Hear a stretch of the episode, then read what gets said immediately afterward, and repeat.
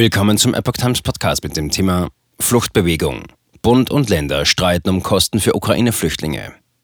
Ein Artikel von Epoch Times vom 1. April 2022. Angesichts hoher Flüchtlingszahlen fordern die Länder finanzielle Unterstützung vom Bund. In einer Arbeitsgruppe von Bund und Ländern wird unter anderem über die Wiedereinführung einer Flüchtlingspauschale gesprochen, schreibt das Handelsblatt unter Berufung auf Verhandlungspreise. Die Pauschale solle dabei auf 1000 Euro monatlich pro Geflüchtetem erhöht werden, so der Vorschlag der Länder.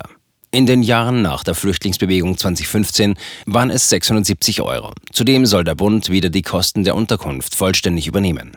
Zusammen mit weiteren Vorschlägen summierten sich die Wünsche der Länder auf einen einstelligen Milliardenbetrag, schätzten Haushälter der Ampelkoalition. Der Bund will helfen, aber nicht in diesem Umfang. Eine finale Einigung sei erst beim Treffen von Kanzler Olaf Scholz und den Ministerpräsidenten am 7. April zu erwarten, hieß es in Verhandlungskreisen. Es sei dringender denn je geboten, zügig eine tragfähige Nachfolgeregelung zur Beteiligung des Bundes an den Ausgaben im Bereich der Flüchtlingsaufnahme und Integration zu erzielen, sagte der Vorsitzende der Innenministerkonferenz, Bayerns Ressortchef Joachim Herrmann, dem Handelsblatt.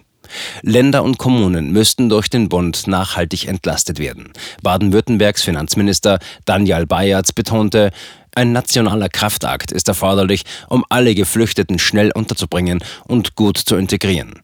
Es braucht eine umfassende Beteiligung des Bundes. Dazu sei eine schnelle Einigung zwischen Bund und Ländern auf ein umfassendes Finanzierungskonzept notwendig.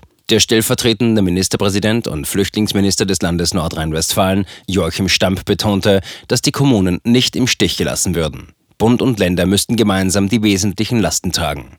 Es ist eine gesamtgesellschaftliche Aufgabe, Schutz, Unterbringung und Finanzierung der Kriegsopfer sicherzustellen, sagte Stamp.